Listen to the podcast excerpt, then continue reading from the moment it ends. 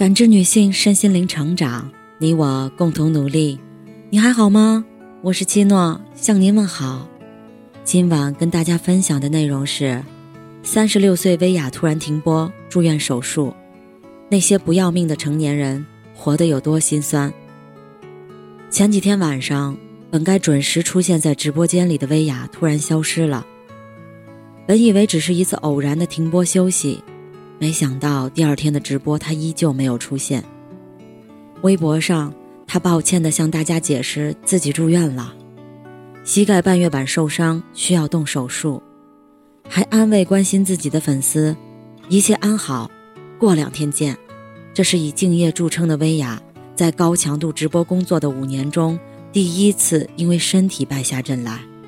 我们见惯了薇娅雷厉风行的样子，做歌手。做模特，开服装店，做电商，开直播，他一路勇猛的闯，上春晚综艺，在本就密集的工作里塞进各种行程，即便活在时刻紧迫的节奏中，薇娅也从未展示过倦怠。屏幕那头的她，永远精致活力。可直到生病住院，微博留言里好友主持人李静的一句话。才揭开了背后心酸的一面。终于有机会可以多睡睡觉了，趁着生病才能休息休息。原来人前光鲜的薇娅，不过是人后扛着常人不能受的累。就连年仅八岁的女儿，她也总是没机会陪。女儿抱怨：“别人都有妈妈接放学，就你不接我；别人都有妈妈陪，就我没有。”看到女儿发来的微信，他在直播间忍不住哽咽。我觉得没有人能理解我，忙到病倒，不敢停，不敢休息，错过了女儿的成长，还有太多无法言说的辛苦和委屈。那些不要命的成年人，活得比你想象的更心酸。普通女孩黄薇，不是一夜之间就变成带货女王薇娅的。从在批发市场开启一家六平米的女装小店，到淘宝店铺年销量三千万，她花了十二年。从第一次接触直播到如今成为一姐，她又花了五年。看起来一路顺遂的背后，有多少不为人知的艰辛？据《人物》杂志采访，一年三百六十五天，她直播三百五十多天，很少休息。过年公司全员放假。他大年三十儿和初一晚上都还要自己在家开直播，纯粹给粉丝拜年、抽奖送礼物。一天二十四小时，他的日程表密集到按分钟划分，选品、试用、开会、对接商务，还有雷打不动的直播。有时候连续两三天只能三四个小时的睡眠。他不敢去体检。想着不去体检就没病呗，办公桌上常年摆着保护心脏的保健品，算是给自己的安慰。三十六氪采访他问：“就不能停一停吗？”他说：“会在某一瞬间觉得这种生活太苦了，但我现在只要休息就很紧张。这个时代的竞争太残酷，停止前进就意味着被取代、被遗忘。”正是因为知道自己一路走来有多难，才要更加的拼命。不管下了播是凌晨几点，一结束，他就立刻召开复盘会，优化直播流程，想方设法改善观众的体验。好多次，同事们惊讶地看到他身旁放着氧气瓶，一连几小时的直播让他几乎晕眩，只能一边吸氧，一边继续工作。压力大时。一点小事儿都能让他崩溃。一次双十一，就因为和海底捞的合作没谈成，他在办公室痛哭起来。张爱玲说：“在这个光怪陆离的人间，没有谁可以将日子过得行云流水。何止薇娅？其实哪个成年人不是在独自承受生活的重量？累与不累，都无路可退。看过这样一张时间表：晚上九点四十二。”餐厅的服务生才刚准备下班，晚上十点零一，环卫工人还在清理垃圾桶里的垃圾。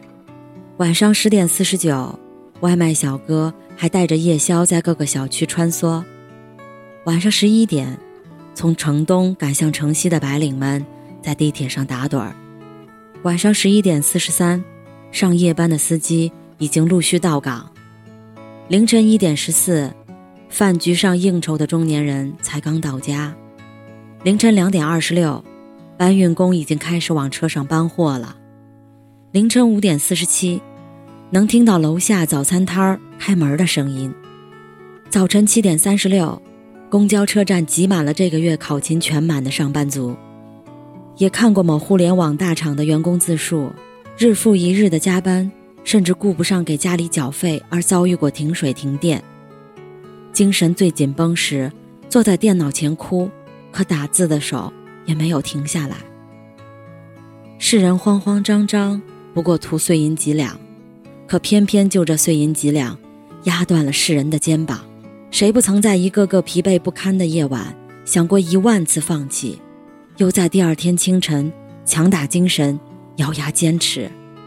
再辛苦，再委屈，哪怕单枪匹马，也只能一往无前，疲于奔命。是因为别无选择，在薇娅微博的评论中，有一条点赞很高的热评：“病房里能直播吗？没有你的晚上是不完整的。”偶尔停下来的薇娅，背后是无数粉丝焦急的等待。想起某次采访，本想和主持人好好聊聊的薇娅，却不得不好几次中断谈话，处理各种工作。他无奈地说：“我有整个团队。”后面还有四十个工厂，如果我停掉一天，工厂就停了；我停掉半个月，我后面的生产链就停了。想停也停不下来的薇娅，背后是太多责任要扛。宫崎骏曾经说过一段话：当一个人过了三十岁，人生就不再是纵马奔驰，而是负重登山。谁不想在这世间光鲜的活着？但从踏进成年人世界的那一刻起，我们懂得了什么叫责任。尤其是当你结婚需要买房了，孩子需要上学了，父母身体开始不好了，无数双期待的眼睛望向你，你才知道，你越强大，你扛得越多，你爱的人才能过得越舒心安逸。就像成都街头那对背着孩子卖炒饭的九五后夫妇。有年幼的孩子要养，有年老的奶奶要照顾，背上背的是未来，手里抓的是生活。他们说，哪怕累点儿，只想多赚点钱，买套房给家人住。就像深夜在高速上那个不断抽自己嘴巴的货车司机，五六十岁，本该是可以歇一歇的年纪，若不是需要扛起一切，谁又愿意不顾危险拿命换钱？还有三个月前，那个被确诊新冠的三十四岁北京中年人，每天上下班要来回奔波五十公里，白天上班，晚上学习，周末还要带孩子去上早教。为了多挣点钱，改善一家六口人的生活，他还挤出时间考研。工作、生活、家庭，原来一个普通的成年人需要默默背起那么多。梁文道说。成年人在扇动翅膀时，两边羽翼上还挂着甩不掉的重重的秤砣。原来人到了一定年纪，就不是为自己而活了，需要拼命长成参天大树，咽下所有苦楚，庇护树下所爱之人。只希望在父母年老时，可以有能力让他们安享晚年；只希望在孩子需要时，不会囊中羞涩。拼了命跑快一点儿，跑远一点儿，宁愿自己多受点委屈，也不愿意把苦分给爱的人。电影《人间喜剧》有这么一个情节：男主是个十八线主持人，每天兢兢业业工作，却拿着微薄的工资。可公司拖欠几个月的工资，夫妻两人连房租都交不起了。朋友的父亲住院，他又把仅有的六万多块存款借人。偏偏这时妻子也怀孕了，没钱，两个人经常争吵。一连串的琐事儿压得他喘不过气来。醉酒后，他的一句话心酸至极：“我就是想多挣点工资，然后再攒钱买个房子，周末能去下个馆子，给媳妇儿买一个嘚瑟点的衣服。我的事儿都是小事儿，照样压死人。”是啊，我们这些平凡至极的人，一生所遇哪有什么轰轰烈烈的大事儿呢？无非是孩子哭了，爹妈老了，赚的少了，爱人离开了，工作失误了，我们也习惯把烦恼苦了吞了，认了算了，不对别人讲。可这一地鸡毛加起来，也足以是座沉重的大山，撑久了。一件看似不值一提的小事儿，竟能带出所有崩溃。纪录片《拆管》中，一个老伯来报警，含着泪水的眼睛里全是委屈，原因只是被人偷走了一百个塑料瓶。他是个拾荒者，为了捡废品四处奔波。